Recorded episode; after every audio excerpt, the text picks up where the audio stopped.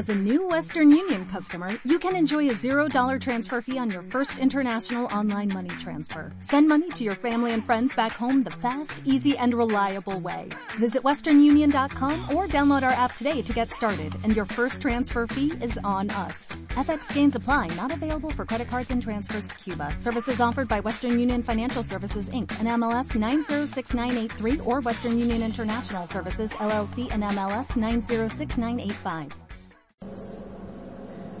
Fijaos que yo voy a hablar de valores humanos, de formación y de educación, cuando hay programas que están dedicados plenamente a ver cómo se despelleja al prójimo, cómo se sacan las miserias humanas, y esta es la enseñanza que están recibiendo nuestros hijos. Cuando me reúno con profesores, con padres como vosotros, me dicen en qué medida lo que vamos construyendo determinadas personas, que sabemos, ahora analizaremos la importancia que tiene para un ser humano la educación entendida como formación, como capacidad de conseguir que de una manera integral ese ser humano sea el mejor bien para sí mismo y el mejor bien también para los demás. Pero claro, si un país es y se convierte en lo que es la educación y lo que son las familias de ese país. Y un ser humano es lo que es su educación. No hay nada más importante que yo sepa que formar adecuadamente a un ser humano. Yo les decía esta tarde a los profesores que tienen que ser conscientes de que, que yo conozca una profesión que dejes tanta huella, buena o mala, o regular o nula en otro ser humano es la de la educación. Educar es sembrar en la mente y en los corazones de los seres humanos, ya desde niños, lo mejor de nosotros mismos. Evidentemente, para educar hay que educarse permanentemente. No terminamos nunca de educarnos. Por mucho que quiera uno investigar y trabajar, igual que el médico, el psicólogo, el abogado, el ingeniero, el que sea, tiene que actualizarse en educación, pasa lo mismo. Todavía hay alguien que dice que la bofetada a tiempo. ¿Cómo vamos a erradicar la violencia si de una manera más o menos directa proporcionamos un daño físico a un niño o a un adolescente? Aquí hay psicólogos como yo y saben perfectamente que tenemos técnicas de modificación de conducta que, de las que hablaré que sirven perfectamente para educar, aunque no nos den resultados a la primera. Es que nada ocurre a la primera, somos adultos y cualquiera de vosotros y yo también nos cuesta mucho trabajo formar hábitos positivos, no es tan fácil. Pero el ejemplo es determinante. Y luego, fundamental, que las personas que trabajamos como educadores, padres, profesores, tengamos muy claro que, lo primero, el ejemplo arrastra, como digo, pero además enseñar estrategias y darle a entender, dejarle muy claro a ese ser humano que es, como yo le decía esta mañana a la una y pico, hasta las dos y pico, está hablando a los chavales, sois absolutamente inteligentes y capaces. Disponéis de una biocomputadora extraordinaria que es vuestro cerebro, que lo puede prácticamente casi todo. Estamos empezando. No hay niños ni niñas tontos e inútiles, y quien nos diga eso se equivoca. Hay chicos y chicas que no están motivados, que no saben estudiar bien, pero su capacidad es tremenda y el que quiera que me lo rebata. Es así. Cuando se confía en alguien, cuando a un ser humano, a la edad que sea, alguien pone su fe en él, yo he investigado con chavales de cualquier edad y un nivel normal de inteligencia. He cogido a estudiantes fracasados en matemáticas, hace unos 20 años lo hicimos eso, 15 o 20 años a eso, y los convertimos en profesores de otros niños que sabían menos matemáticas que ellos, y les dijimos, tendréis dos puntos por encima de la nota que os merezcáis vosotros si conseguís que ese compañero o ese chaval que os hemos encargado que le preparéis en matemáticas apruebe. Y el 90% de los chavales, bien motivados, se buscaron la vida para que su padre, su madre, su tío, su primo, quien fuera, les explicara muchas más matemáticas y les, les prepararan para que ellos haciendo de profesor de otros que sabían menos que ellos, simplemente en dos trimestres habían conseguido estar muy capacitados. ¿Por qué? Ojo, porque en vez de sentirse seres pasivos que tienen que estar esperando a que otros le enseñen, ah, amigo, ahora yo tengo la responsabilidad de enseñarle a otros y eso va a tener un beneficio para mí. Esas criaturas se buscaron la vida. Tuvieron más éxito que unos estupendos profesores particulares, porque claro, la química que había entre un, un chaval que sabía poco y otro que sabía un poquito más, y las ganas que tenía de demostrar que él era capaz de enseñarle, el que sabía menos preguntaba todas las cosas a alguien que sabía que tampoco sabía demasiado. Pero al final el éxito fue tremendo. Qué importante es transmitir al otro que puede, que vale, que sirve, que tiene posibilidades.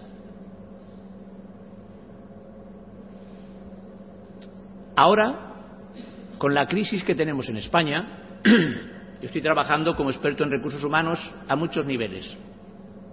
Acabo de venir, pues, de dar a unos directivos de un barco importante qué se puede hacer ahora mismo. ¿Sabéis quién va a salir de la crisis? con más facilidad? Lo tengo claro. Personas que no van a perder ni un minuto en lamentarse. Personas que van a buscar trabajo por donde sea. Que si hay que salir de España van a salir. Que van a seguir haciendo ejercicio físico. No se van a poner a, tumbar, a deprimirse, a decir todo está perdido. No. Saben que crisis ha habido en todas las épocas de la vida y que solamente los más arredrados, los que tengan más capacidad de superación de dificultades y de no perder un minuto en lamentos y saber esperar, pero siguiendo trabajando y sudando la camiseta, lo van a conseguir. Habrá que sudar y habrá que trabajar, pero se va a conseguir. Que tienes que trabajar en algo que vales menos para ello o que no es tu profesión, trabajar de momento en ello. Pero esa persona que está bien educada y bien formada, que le importa tres pitos el qué dirán y que lo que le importa es trabajar en lo que sea, saldrá adelante. El otro se, pues se hunde en la miseria, cae en depresión, tiene que ir al psicólogo, al psiquiatra, tiene que ir a, a, no sé, a espaldas de otro a ver si le sacan de ahí. Hay que educar a las personas, a nuestros hijos de ahora, para tiempos difíciles. No vale blandenguerías y hay que educar en la autodisciplina, en la fuerza de voluntad, en la ilusión, en el entusiasmo, en saber vivir con menos. Y eso hace falta que lo sepamos todos. Cuando yo era un chaval de 17 o 18 años éramos 3.000 millones de seres humanos en el mundo y ahora somos 7.000 millones. ¿Esto qué significa? Que nosotros que queremos a nuestros hijos, yo ya tengo nietecillos y veo cómo mis hijos luchan, sé perfectamente que mi nieto mayor, que es Alejandro, que tiene siete años, ese va a estudiar chino, ya está estudiando inglés y seguramente pues tendrá que estudiar alemán. Y está formándose. ¿Por qué? Porque queremos, quiere su padre, mi hijo, o quiero yo que soy su abuelo, que sea multimillonario. No, yo quiero que sea una persona formada para la vida como se ha educado mi hijo. Y cuando mi mujer me decía, Bernabé, que Jesús tiene siete añitos, que eres inhumano, le levantas a las siete de la mañana a estudiar, tú te levantas a las seis a escribir. Y le decía, cariño, por favor, permítelo, quiero hacer un niño fuerte, que le va a hacer falta. Y yo tengo ahora un hijo y una hija, tengo dos hijos, que gracias a que les he formado con mucho amor, pero con una gran autodisciplina, La vida no puede con ellos por mal que les pudiera ir, no les va mal. Pero están ahí, cuando yo han pasado por dificultades y le he querido ayudar, mi hijo me ha dicho, papá, tú me has formado. Yo os digo lo que sé y lo que he aprendido, como a mí me formó mi padre. Yo soy educador porque mi padre hacía de profesor sin haber ido nada más que hasta los nueve años, dando clase a los analfabetos de mi pueblo, un pueblo conquense con mil y pico habitantes. Y yo con ocho años era ayudante de él. Mi padre me decía, hijo mío, serás lo que quieras ser, yo confío en ti. Y eso yo no tengo palabras suficientes para agradecerlo. Cuando tienes un padre que confía en ti, y me dijo, yo puedo darte pocas cosas, pero te tengo que decir que procura siempre hacer el bien por encima de todo y que tu vida sea fructífera para ti mismo y para los demás. Serás lo que quieras ser, solamente lo conseguirás siendo buena gente y con voluntad. Pero claro, cuando este hombre, porque éramos bastante pobres, o muy pobres, nací después de la Guerra Civil Española, eh, compró mula y media y pagó solamente una mula y vi que le dio la mano a aquel caballero, yo tenía cinco años, y le dije, padre, si le has pagado solamente una mula, te, falta media de la otra, ¿por qué le das solamente la mano? ¿No habéis firmado papeles? Y me dijo, hijo mío, es que mi palabra soy yo y mi palabra vale más que cualquier papel. El hombre tiene que ser su palabra. Yo tenía cinco años y después cuando pasó el tiempo me di cuenta de aquello. Esa educación que nos daban entonces, aunque no supieran muchas cosas, era esencial. La gente tenía palabra. Tenía palabra. Si me pasa algo, ya verá madre cómo hacemos para pagarle a este hombre. Este hombre se fía de mí. Esos valores son los que nos hacen falta. Y yo estoy aquí precisamente para decir que lo que vale el oro o el platino, aunque esté metido dentro de una gran suciedad, sigue siendo oro y platino. Tenemos que formar a nuestros hijos para que sean fuertes, para que estén preparados. Tenemos todos los medios actualmente para capacitarse, pero hace falta sobre todo que nosotros los educadores, padres y profesores tengamos muy claro que la mejor herencia la mejor preparación, más que todos los millones del mundo, es dejar a un ser humano preparado para la vida. Y de eso voy a hablar yo hoy. En este 50 aniversario que se celebra de este colegio, imaginad la cantidad de gente que se ha formado aquí.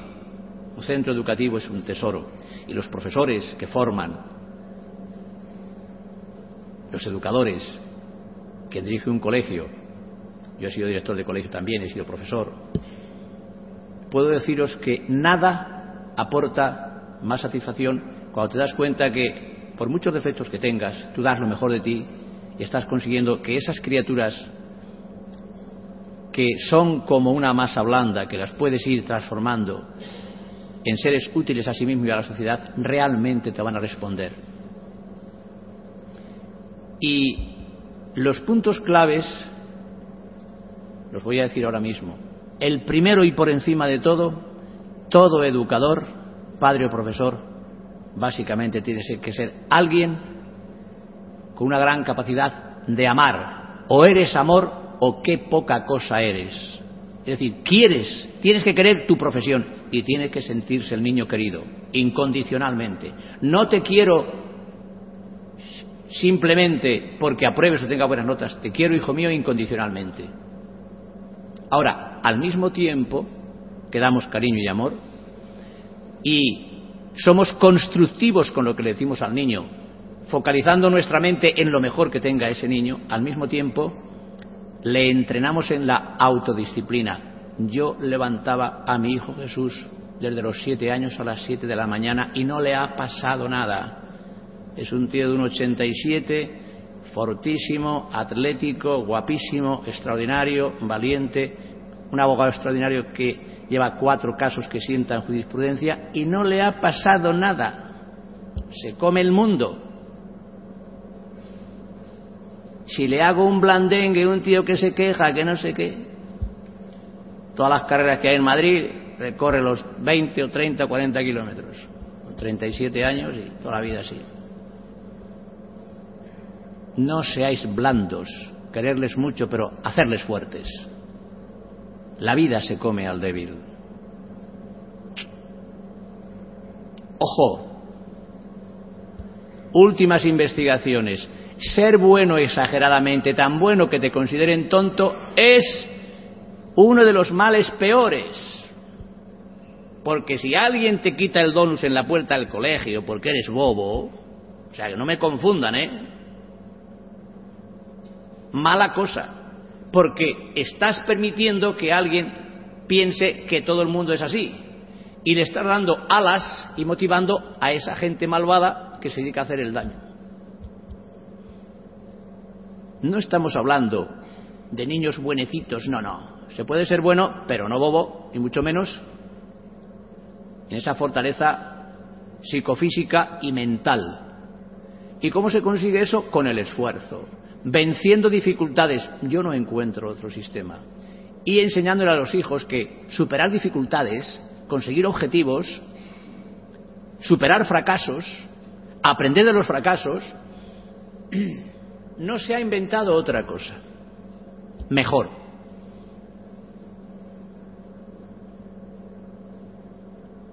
Claro, alguien que nunca se ha caído, que nunca se ha equivocado, me diréis, hombre, ese niño buenecito, si tenemos que educarle para que sea bondadoso, sí, pero repito, hay investigaciones que demuestran que esas criaturas no son felices y por donde van crean problemas porque hacen que otros se aprovechen de ellos. Entonces, hay que educar, repito, en esa capacidad de reaccionar de una manera positiva, pero que no piensen que eres un bobo. Que no confundan la bondad con ser alguien que se deja dominar. Que nadie te programe tu hoja de ruta. Tú tienes que mandar en ti mismo. Tienes que saber decir no y ser asertivo cuando hay que decir no. Y ese niño que sabe decir no, cuando llegue, pues como le ocurrió a mi hijo Jesús, un tipo que le quería vender droga o tal, y se puso pesado, pues ya podéis imaginar lo que ocurrió. Puso contra la pared, tú de qué vas, tío, olvídame, y se acabó. Hace falta crear gente fuerte. Yo no, no penséis que, aunque mi apellido sea tierno y me llame Bernabé, que Bernabé significa hijo de la consolación o de la profecía, el que se dedica a consolar, y lo hago en mi profesión. Pero mis alumnos me llamaban el tierno duro, porque les quería, era tierno, les quería, pero les exigía. Hay que exigir. Lo siento. Con todo el cariño del mundo, pero con toda la, fuerza. Entonces, lo que viene, el mundo que viene, está hecho para gente inteligente, gente bondadosa, que haga el bien. Pero, repito, que no se equivoquen. Y eso es muy importante. Yo me estoy dando cuenta, en mi vida profesional como psicólogo, que cuando alguien demuestra que, o sea, permite que le pisen una vez, el mundo está hecho de tal manera que le pisan una, dos, diez veces y eso no puede ser. Me estáis comprendiendo perfectamente, ¿verdad? Porque eso tiene que ver con la formación. Entonces, fijaos bien los puntos que voy a dar para formar a un ser humano capaz de disfrutar la vida y de ser un bien en su profesión para sí mismo y para los demás. Empezamos hay que transmitirle a ese ser humano que es tu hijo o tu alumno que es un ser único e irrepetible. Podéis ir tomando nota. Voy a dar 14 o 15 puntos. Es un ser único, irrepetible. Que él tiene que ser su propia marca. Y no se trata de considerarse mejor o peor, sino simplemente distinto. Tú eres tú. ¿Sabéis lo que más atrae y más enamora a cualquier mujer o cualquier hombre? Cuando me lo preguntan a veces. No es que el tío mida 1,90 y sea no sé cuánto de guapo, ella sea una Claudia Schiffer o tal. A quien le guste Claudia Schiffer, a mí me gusta otro tipo de mujer, pero bueno. ¿Sabéis el? Que sea él mismo, que tenga personalidad. Esa es la mayor belleza.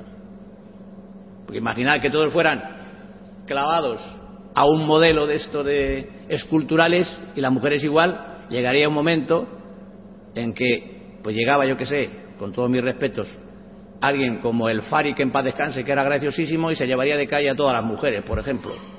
¿Por qué? Pues porque era distinto, siempre que tuviera personalidad. O sea, tenemos que transmitir a nuestros hijos que son seres únicos, irrepetibles, capaces de desarrollar todas las cualidades y, sobre todo, que pueden, que tienen todas las posibilidades. Por eso lo primero que he dicho a los chavales esta mañana era esto, tú puedes, tú vales, tú sirves. Ahora, oye, hay que sudar la camiseta, pero tienes cualidades.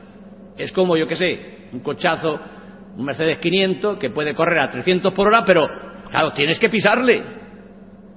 Tienes que poner la carretera, tienes que poner en marcha. Punto dos. Si quieres, puedes. Siempre que mantengas pensamientos, sentimientos y actitudes positivas. ¿Qué significa eso? Pues que tienes que hacer las tareas, que tienes que creer en ti mismo. Siempre decir, no, yo no valgo, es que yo no puedo, es que es muy difícil, jolín, es que es total. Ya la hemos fastidiado. Cuando empieza alguien a decir, no, es como si eso, jo, fíjate, ¿y cuánto tiempo cuesta eso? ¿Y cómo lo voy a conseguir? Es que es muy difícil. Mire usted, pollo, ¿qué quiere? No se ha inventado otra cosa. Bernabé, ¿cómo es posible que entre 27 años escribas 50 libros? Muy fácil. Todos los días, sábados y domingos, también, de 6 a 9 de la mañana, yo estoy escribiendo. Me levanto antes que los gallos. ¿Veis que me pase algo? Esta mañana yo me he levantado a las cinco y media, estoy aquí, dado tres, esta es la última conferencia.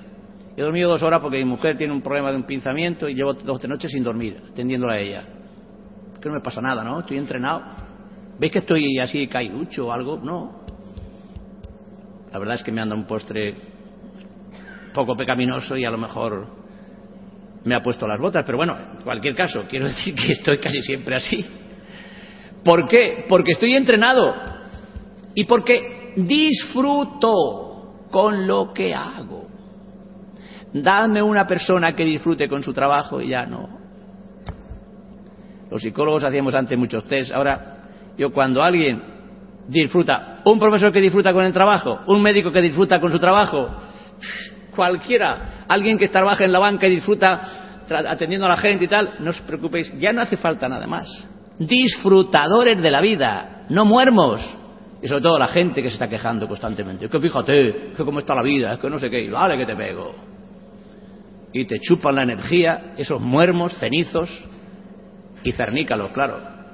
Que no, hombre, que no, que te dediques a disfrutar de la vida y que seas alguien que vaya sembrando alegría por la vida. Mirad la página mía, cluboptimistavital.com www.cluboptimistavital.com Ya veréis cómo os ponéis la... Ahí tenéis el caso de Mari Carmen, que le habían dado cuatro meses de vida hace cuatro años y sigue viva y todos los... claro, cuando le dije, Mari Carmen, mientras sigas pensando todas las cosas negativas que tienes, nada vas a poder. Le voy a hacer caso, Bernabé. Y ahí está. Iba en silla de ruedas, ya no la tiene. Esta muente puede muchísimo, pero tienes que creer en eso y tienes que ponerte las pilas. Se pueden conseguir casi milagros, y llamo milagros humanos, no de los otros, que son de Dios, milagro humano, con esfuerzo, con tenacidad.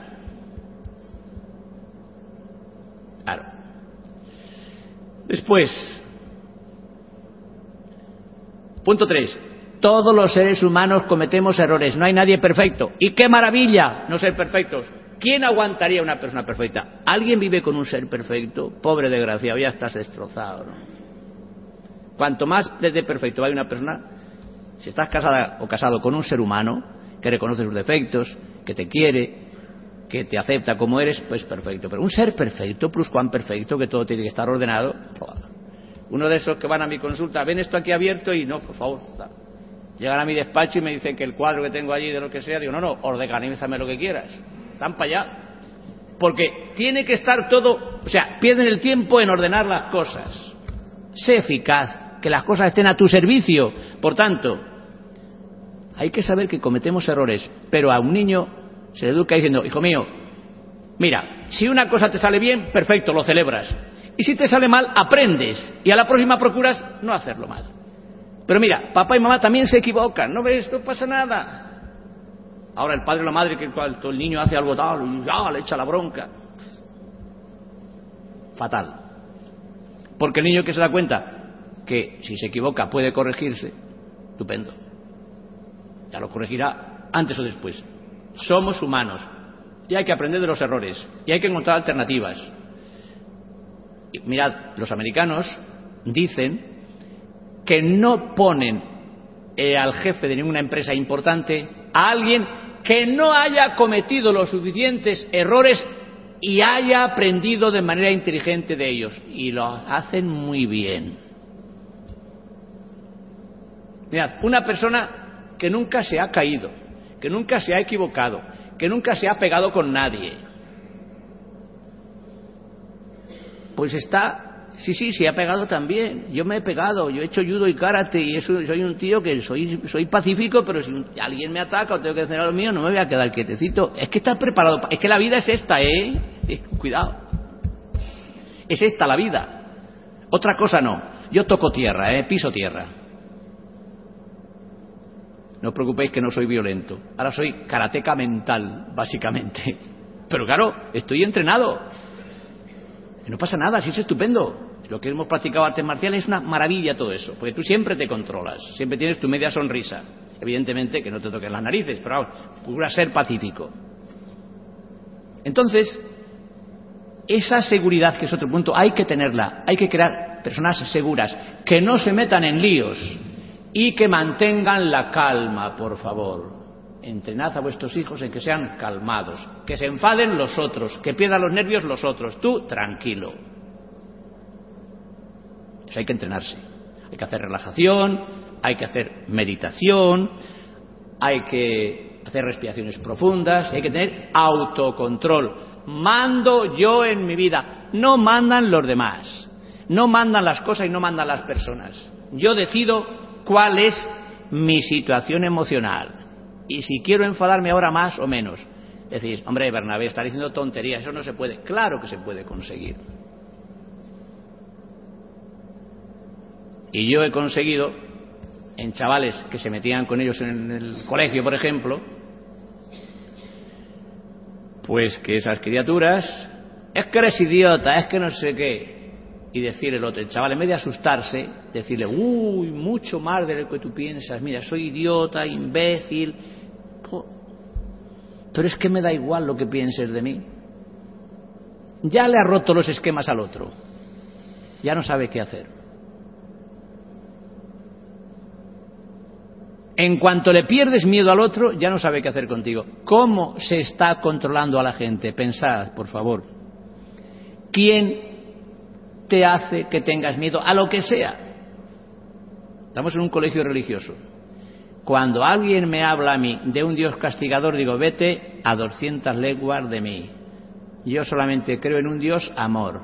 No me vendáis a un Dios castigador. Que ya cuando era pequeñito me decían que allí en el infierno me iban a poner como si fuera una tostadita. Váyate para allá, hombre, bobadas. ¿Quién te ha dicho esas tonterías? Ya han quitado el limbo, ¿no? No os molestéis porque he hecho teología igual que un cura, o sea que no os preocupéis, hay por aquí algún sacerdote puede hablar conmigo, de tú a tú, y yo con él de tú a tú que se han adaptado la iglesia a los tiempos, pero ¿cómo van a, una criatura que no ha bautizado a un limbo ahí donde ni, chicha ni limonada? Que eso va contra el sentido común. Por eso digo, yo creo en un Dios amor, no me sirve el otro. Un Dios que esté esperando al pobre ser humano, que bastante tenemos con lo que tenemos para ver cómo te lleva al infierno, para que estés allí como una tostada con un fuego eterno. Por lo que más queráis. ¿No veis que es una incongruencia? Si alguien se siente mal por lo que estoy diciendo, levántese y, yo le tranquilizo, le relajo. Estamos en un colegio religioso, que es una, una barbaridad. Vicente Ferrer me dijo, Bernabé, está muy bien todo lo que queramos. A Dios se le quiere amando a la gente. Somos los brazos de Dios. Mi única religión es el amor. Eso es lo que sirve. Es la mía. Y mi, mi rezo, mi oración son las obras. ¿Qué pensáis? ¿Que hay que estar diciendo a Dios todo el tiempo, Dios mío, qué bueno eres, qué bueno eres? Y me va a decir Dios, Bernabé, qué idiota eres, qué idiota. Y ya si soy Dios, ¿cómo no voy a saber que soy bueno? Haz buenas obras, aunque no me digas tanto tiempo que soy bueno. ¿No os parece? ¿Tengo lógica o no? Pues por aquí habrá alguien temblando diciendo, está haciendo un pecado por eso. Tranquilos. Aunque no soy cura, os confieso. No pasa nada, hombre, si Dios es solamente amor, y nada más y nada menos que amor. Qué tranquilidad da eso, ¿verdad? Quien os meta miedo desde cualquier campo no interesa. Se manipula a la gente con los miedos. No forméis a vuestros hijos en los miedos. Hombre, está un tío con una pistola o está loco borracho, una bebé. Tendrás que defenderte o salir corriendo, tonto lo vas a hacer. Pero otro tipo de miedos de manipular, no. no. Cread seres valientes, inteligentes, que no les manipulen metiéndoles miedo. Hay que enseñar a disfrutar de las cosas pequeñas, no de las grandes cosas. No hace falta tener el coche más importante o la casa más grande o tal. Es decir, tú donde vives es tu cuerpo, cuida tu cuerpo, estate a gusto contigo mismo. Disfruta de algo tan normal como estar con tus padres, una puesta de sol, una comida familiar. Las cosas normales, sencillas, son las grandes cosas. Disfruta de tus arrugas, tu vejez que vas teniendo, estupenda, y no te pongas unos labios, unos pechos o tal, que luego todo es falso y no tienes ni personalidad ni nada. Qué ricas y qué bonitas las arrugas que tenemos todos y que demuestran que la vida pasa por nosotros. Los que son más jóvenes, pues que bien, y los que no, pues tratamos de conservarnos como podemos. Pero no les deis demasiado, algo que sea una cosa que, que hay que corregir. Pero sabéis el daño, la gente que llega a mi consulta, pues claro, es que quiero, la tengo que ir todos los años porque me quito de aquí, me quito de allá. Claro, si me desnudo, pues me saca, por aquí me cuelga una cortina que no veas, claro, la cara la tengo estirada para allá. Me han puesto un morro que dicho. si está bien como está. Entonces, el no aceptarse, no aceptar los años. Educad a vuestros hijos para que estén a gusto con lo que tienen. Piensan que ser más alto, más guapo, batas y la belleza es una cuestión de cualquier persona que es ella misma ya es bella por sí misma. Todo está en tu coco. Hay que pesar lo que dicen que hay que pesar. Y veo a la princesa, a, Leticia, a doña Leticia, y digo, madre mía, esta mujer comerá algo, no sé, que yo respeto a todo el mundo, pero no pasa nada porque se tenga, oye, las señoras y los caballeros, es que yo estoy más o menos normal, pero que no pasa nada si te sobran tres o cuatro kilos, que viene muy bien, vamos, que tampoco pasa nada. No hacer problema de todo. Eh, pues no enseñemos a los hijos a hacer problema de las cosas. Bien, después, plantearse objetivos que puedan ser conseguidos. Hay gente que quiere ser médico en dos años. No, no. Plantéate metas capaces de conseguirlas. Y que vaya tu hijo sabiendo qué medios tiene que poner y los vaya ya poniendo y vaya viendo cómo se va acercando hacia los objetivos, hacia los éxitos, precisamente cumpliendo esas metas que se ha dado a sí mismo. Otro punto fundamental sería el solamente permitir que activen pensamientos, sentimientos y actitudes positivas. Entonces, claro, eh, en cuanto uno empieza a pensar negativamente de sí mismo y se deja llevar por pensamientos o sentimientos negativos, nos convertimos en lo que pensamos. Eso está claro. ¿Veis que alguien está casi siempre lamentándose y quejándose y tal? Pues se convierte en lo que piensa. Otro punto. Vivimos en sociedad. Hay que saber hacer amigos. Hacer amigos, relacionarse, comunicarse. Qué importante que los padres tengan amigos, se reúnan con matrimonios y los chavales hablen entre sí. Porque si alguien es demasiado tímido, se siente como yo qué sé, en segundo lugar, eh, da miedo hablar en público, da miedo estar con otros chavales, ¿qué van a decir los demás? No, eso hay que quitarlo. O sea, tiene que el niño ser sociable, ser capaz de mantener relaciones, de mantener una discusión, de que no pasa absolutamente nada. Y en, ese, lógicamente, en ese saber, por ejemplo, llegar a acuerdos, saber negociar, saber discutir. En el caso de los hijos, hacéis muy mal cuando sacáis la cara por uno o por otro vigilar, o sea, controlar, es decir, tenéis, por ejemplo, dos hijos, el uno tiene ocho años y el otro tiene seis, decir, no, no, yo quiero que discutáis delante de mí y no voy a dar la razón a ninguno, tenéis, lógicamente, el que tiene ocho años tiene más preparación, pero cuidado porque el de seis puede ser muy cuco, ¿eh?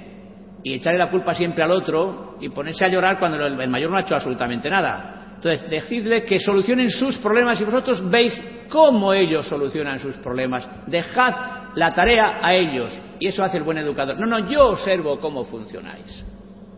No ocurra, como me pasó a mí en Fuengirola hace tres años, que veo que estamos tomando, por el verano, estamos tomando ahí unas cañas y llega un niño, tropieza, tropezó muy cerca de nosotros, un niño de unos cinco años, y el de ocho, que el hombre no hizo nada, pero llega eh, la madre, no llega el padre, y nada más caerse el pequeño, coge al hijo mayor, no vio absolutamente nada, y le pega un par de bofetones en la, en la cara.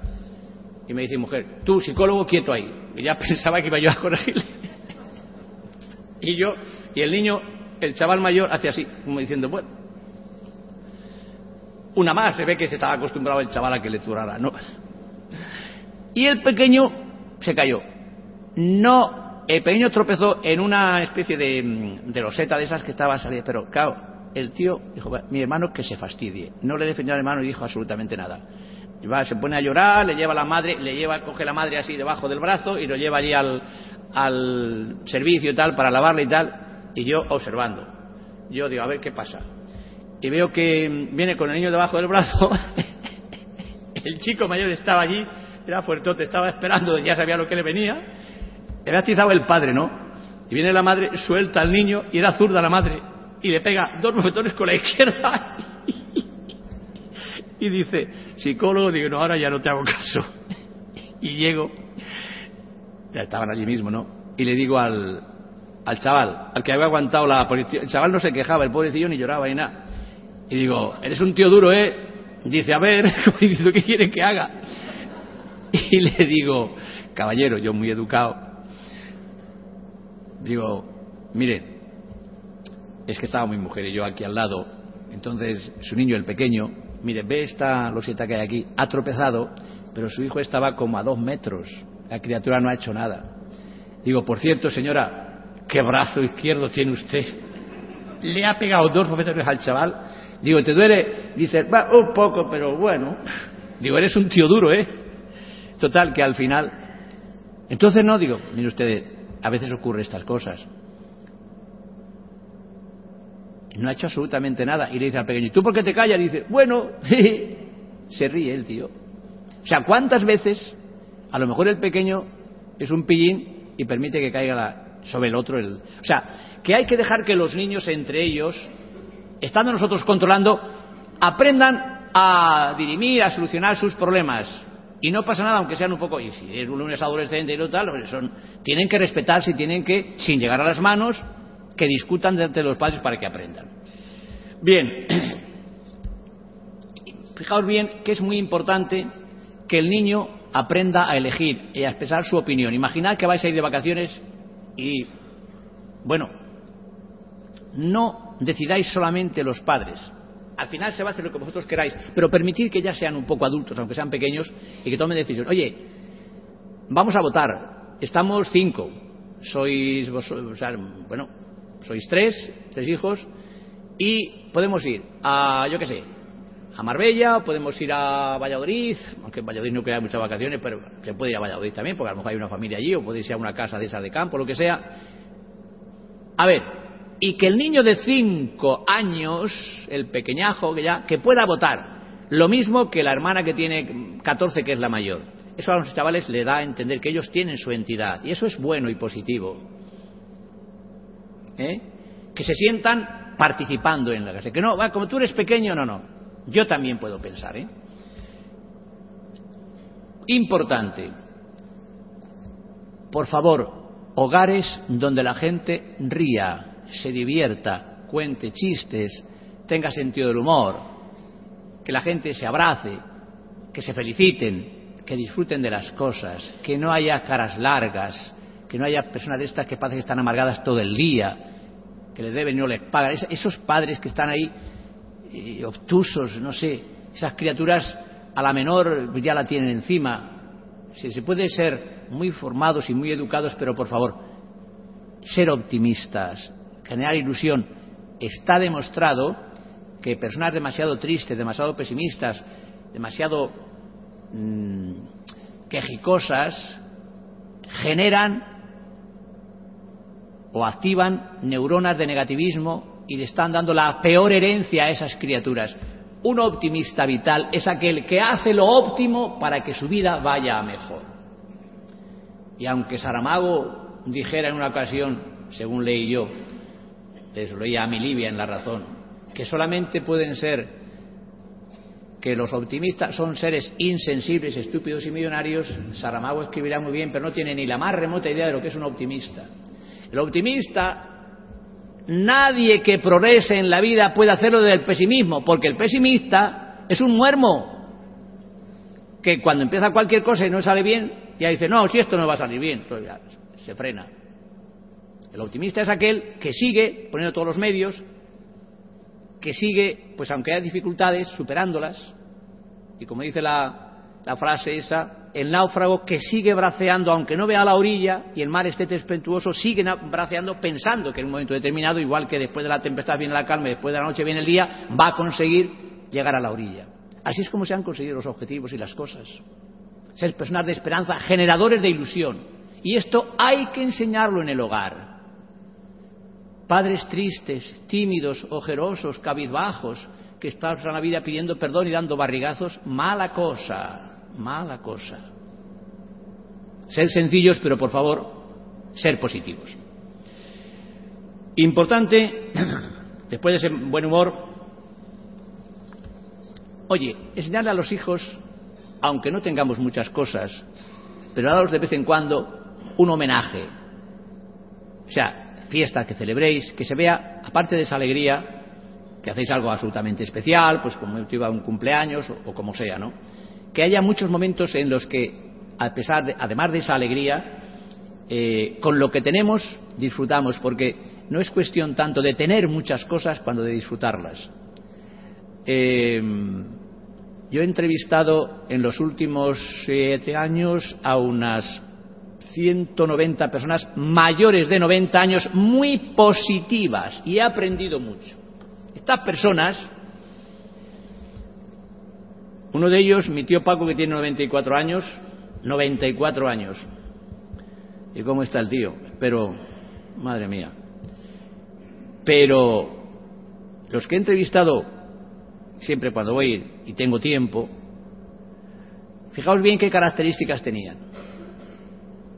En primer lugar, eran personas, curiosamente, que no han sido demasiado comilonas.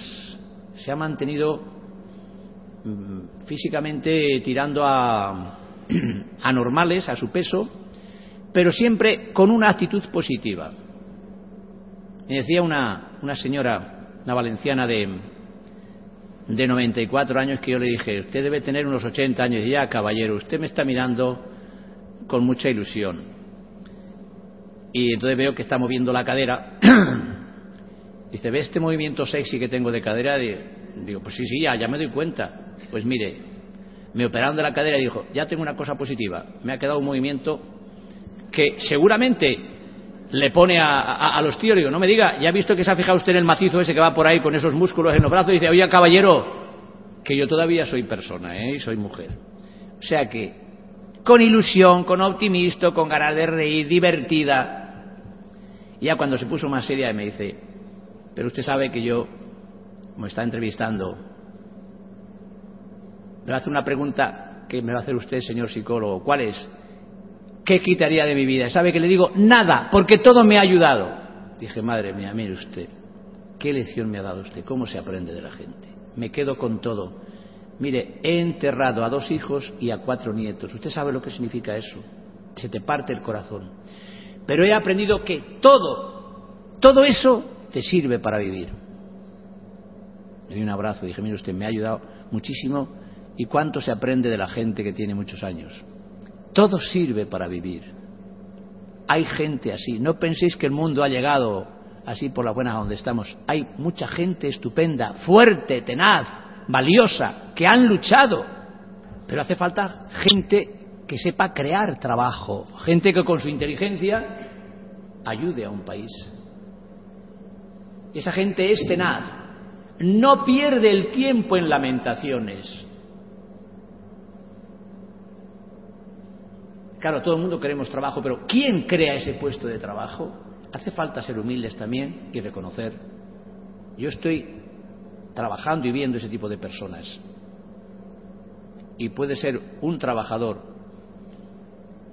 humilde, pero grande en ese sentido, porque tiene esas actitudes que hemos comentado.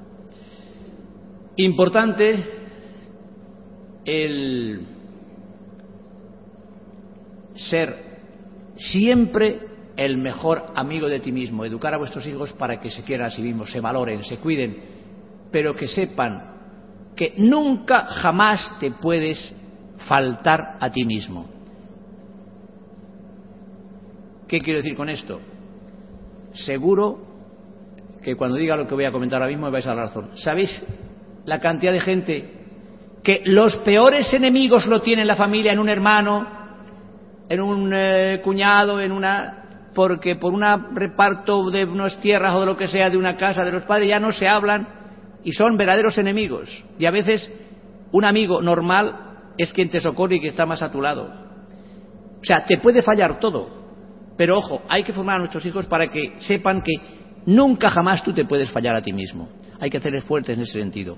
Y a tener anclajes afectivos, a tener amigos que les ayuden a vivir mejor. Muy importante, uno de los últimos puntos es que esa criatura aprenda desde muy pequeñito a tener una razón para vivir muy fuerte. Y sea cual sea la profesión que ejerza, que se sienta feliz siendo útil a su país y siendo útil a mucha gente. Las personas más felices que estáis aquí, por ejemplo, yo le decía esta tarde a los profesores, el profesor, la profesora que sabe que con su vida está consiguiendo que esas criaturas aprendan más, se preparen más para la vida, el porqué de su existencia es dar lo mejor de sí para que esos seres humanos sean sembradores de bondad por donde vayan y lo que yo pretendo con mis libros, con mis conferencias, es que cada vez haya más gente feliz. Y lo que voy a decir ahora a continuación, que tiene que ver con saber vivir, con las enfermedades físicas, psicológicas,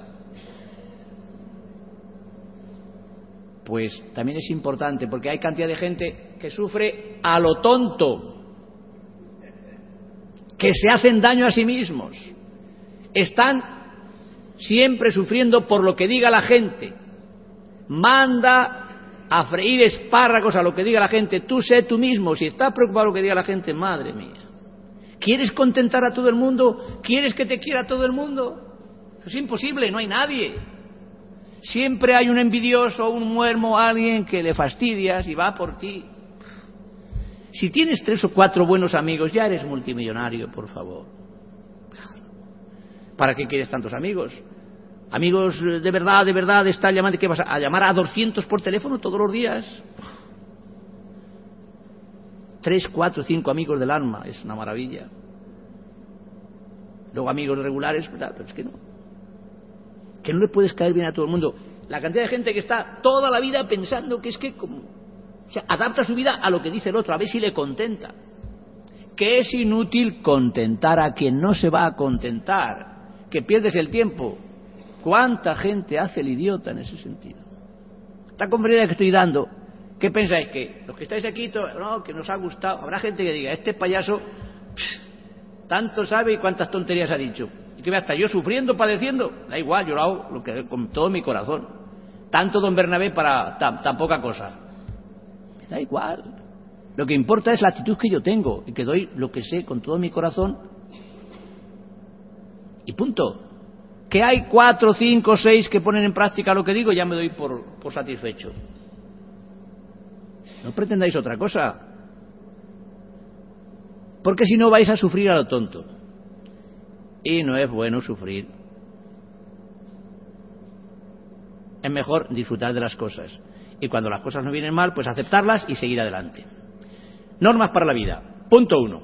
Esto era para educar. Esto para vosotros y para que sigáis mejorando vuestra vida. Punto uno.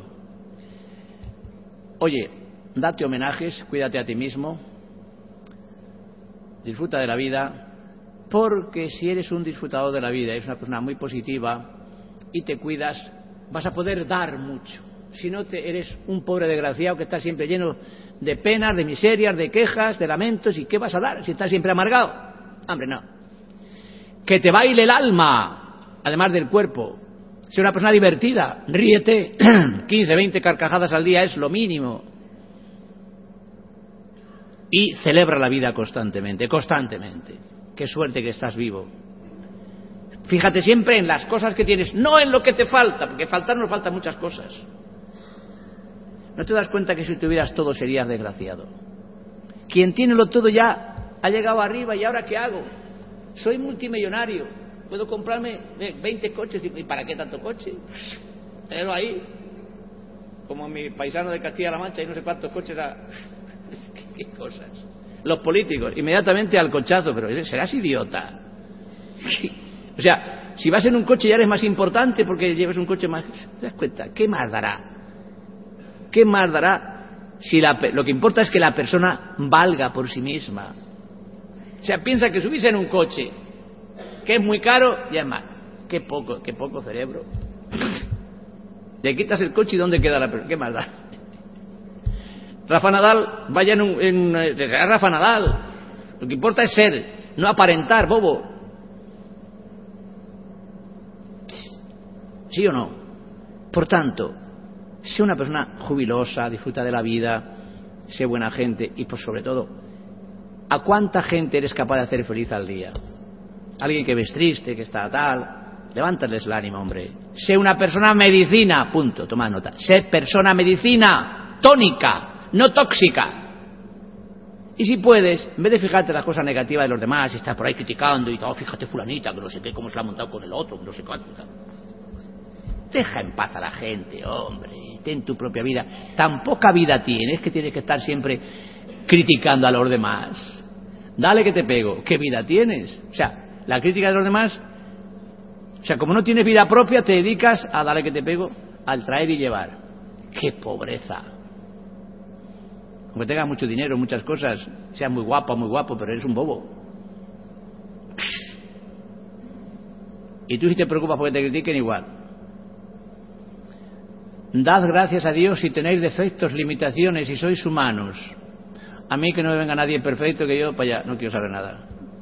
Personas imperfectas, venid a mí, por favor, que yo os abrazaré, estaré con vosotros, los imperfectos, los que tenéis defectos, como decía Jesucristo. Pero es que es así. Qué aburrimiento una persona perfecta, maravillosa, que todo tiene todo. Porque ya, ¿a dónde vaya? Ya ha llegado a todo, ¿no? Es mejor que tengamos que ir trabajando, esforzándonos, etcétera, etcétera. Que un alumno nos da problemas, qué estupendo, qué bien, pues le estamos ayudando. Cuando el chaval ese, o sea, chaval o chavala, supere las dificultades, pues estaremos muy contentos porque qué maravilla, ¿no? Otro punto. Eh, vamos a ver. No os dejéis contaminar de las personas tóxicas, os decía, pero sobre todo, por favor, huid del mentiroso, del traicionero, del pelotillero, de ese que está siempre vendiéndote la moto, pero madre mía, no. Que tengas un amigo y te diga, mira, fulano, marito, como te llames, yo te tengo mucho cariño, pero aquí te has equivocado, tío. Esto no interesa. Que alguien te diga las verdades con respeto, eso es muy importante. No es quien bien te quiere te hará llorar, no. Quien bien te quiere te hará ver también tus limitaciones, pero de una manera respetuosa porque te quiere ayudar, porque quiere sacarte de ese atolladero donde estás metido. Y a veces a los amigos de verdad hay que decir, mira, aquí tienes peligro por esto, mira, tú estás soportando a una persona que te está minando la vida, entonces te está destrozando.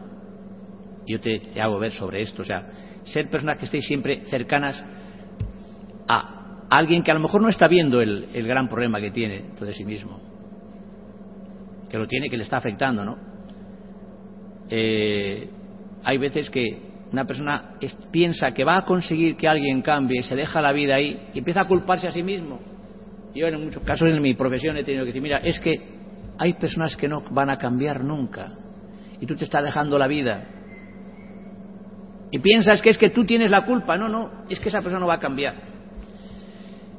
Y finalmente, esa educación integral que tenemos que dar decía hacerles fuertes, pero al final, el resumen total de todo ello es conseguir que una persona acepte la realidad que le ha tocado vivir y que sepa que tiene que vivir ahora mismo, hoy. Yo estoy disfrutando en este momento, no me cambio por nadie ahora mismo, mañana será mañana. Ojo, es lo último que digo. ¿Sabéis la cantidad de gente que está fastidiando el presente porque trae a ese presente lo peor del pasado? Porque fíjate lo que me hicieron, lo que... Ah, y dale que te pego lo que le hicieron. Una consulta que tuve yo, a los 27 años, llega un señor y me dice, don Bernabé, es que vengo, porque mire usted, yo de pequeño, de joven ya conducía moto. Iba yo con mi novia en la moto, esta que es mi mujer, ¿Usted se acuerda esa, ese anuncio que había de las medias Berkshire? Una pierna larga de mujer. Digo, bueno, algo me acuerdo. ¿Qué pasa con eso? ¿Qué es que yo estaba viendo el anuncio, pero pasó una rubia y mi mujer dice que había visto a la rubia y yo miraba el anuncio de las medias esas. Y desde entonces me está recordando que yo pensé en aquella rubia y yo miré las medias, me da igual, y me amarga la vida. Y dije, pues, pues sí, porque tal y cual, porque es una rubia que se te quedó mirando. Digo, ¿y usted todavía le sigue restregando a su marido después de 20, casi 30 años la rubia? Pero usted está mal, por favor, déjele al pobre hombre que viva. El presente se lo estaba fastidiando y él permitía que se lo fastidiara. Digo, haberme la traído antes que le diera un repasito a esta mujer porque aprender a vivir, porque así no se puede estar con una persona ahí porque te, ya, pues, hasta que no te ha costado a ti trabajo, mira a la rubia, madre mía. Pues la cantidad de estrés que te ha, hecho acumular. O sea que yo estoy mal, digo, está usted fatal, pero fatal, de remate, señora, de remate, va, pues ya. Usted sabe lo que, que sabe este hombre, digo, claro, Así pasa que usted está tan jovenzuela y el pobre está, está remata, estás arrugado, estás asqueroso, hijo mío, que no hay forma. Te, ha amargado la existencia. Me lo dije eso, pero entiéndeme, por haceros reír. Pobre hombre, lloriqueando, dice, ya no sé qué hacer. Qué buena persona el hombre. Porque dice que, dice, yo miré el anuncio de las medias, pero no lo miré a ella, no la miré a ella. Dice, aunque fueran las medias, pero miró una pierna de mujer. Pobre, estaba la pierna ahí, estaba las medias, ¿qué quiere que haga? Tú imagínate. Pero hay gente que sufre con esas cosas, ¿no? Que coste que no lo tenía preparado para que, pues, al final. Entonces, vive el presente. Y hay otras personas que se están poniendo en lo peor de cara al futuro, que ya es el remate, y joroban también el presente. El caso es no vivir el presente. Los inteligentes, entre los que estamos aquí, todos los que nos encontramos, por favor, todos, para la vida, para la vida, tampoco exageremos, somos aquellos que nos dedicamos a vivir el presente. Oye, el futuro no lo tenemos. Ahora, tener un estrés anticipatorio poniéndose en lo peor es lo más estúpido que hay. ¿Sabéis que el 94-95% de las cosas que tienen a muchas personas preocupadas toda la vida, ella dice, ay Dios mío, si se me muere mi Pepe, y Pepe no se muere, la entierran a ella, y encima está llorando porque le moría el Pepe. Madre mía. Y luego el Pepe, además, el tío, el buey suelto bien se la me, fíjate, y la pobre mujer llorando por si se le moría el Pepe.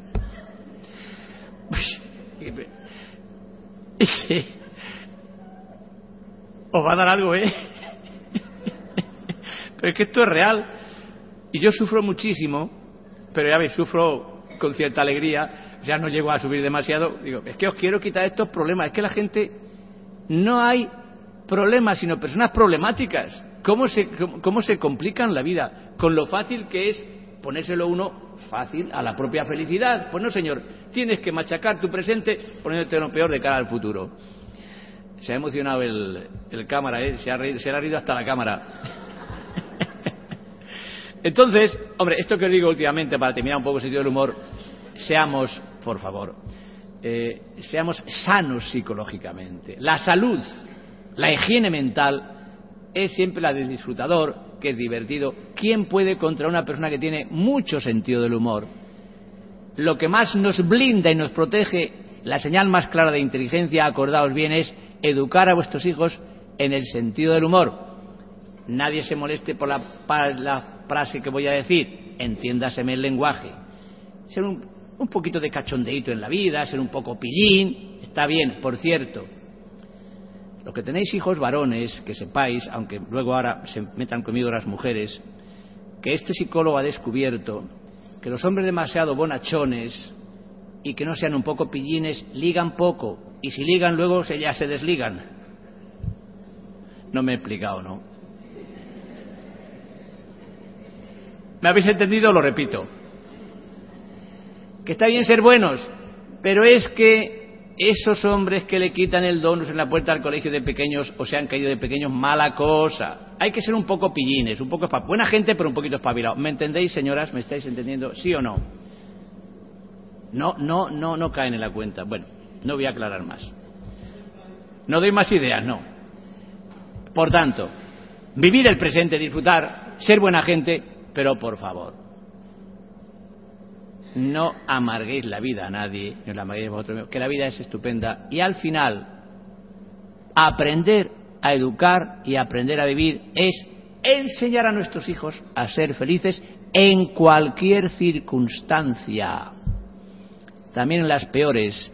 Como me decía una señora muy mayor, es paisana mía, decía, mira, hijo mío, después de la guerra civil española, poníamos tres o cuatro huesos, de lo que fuera, o sea, de perro, de gato, tal, los poníamos allí con agua caliente, echábamos unos corruscos de pan duro, antes cantábamos y bailábamos, y aperitivo, nos dábamos abrazos, luego nos tomábamos aquello, a lo mejor no había postre, pero nos a dormir o lo que fuera, o pues seguíamos cantando, y éramos felices, nos abrazábamos más, reíamos más, y vivíamos con lo que teníamos.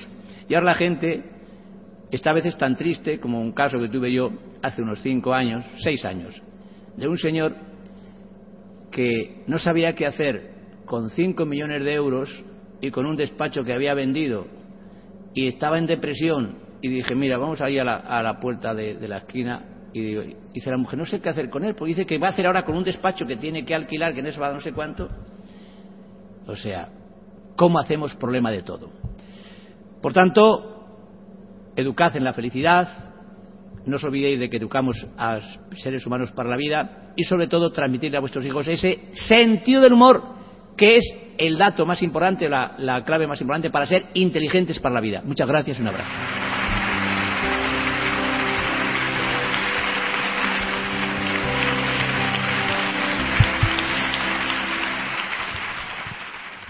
Como nuevo cliente de Western Union, puedes disfrutar de una tarifa de envío de cero dólares en tu primera transferencia internacional de dinero en línea. Envía dinero a los tuyos en casa de manera rápida, fácil y conveniente. Visita westernunion.com o descarga nuestra app hoy mismo y tu primera tarifa de envío corre por nuestra cuenta. Aplican ganancias por cambio de moneda. No disponible para tarjetas de crédito y envíos a Cuba. Servicios proporcionados por Western Union Financial Services Inc. NMLS 906983 o Western Union International Services LLS NMLS 9069 85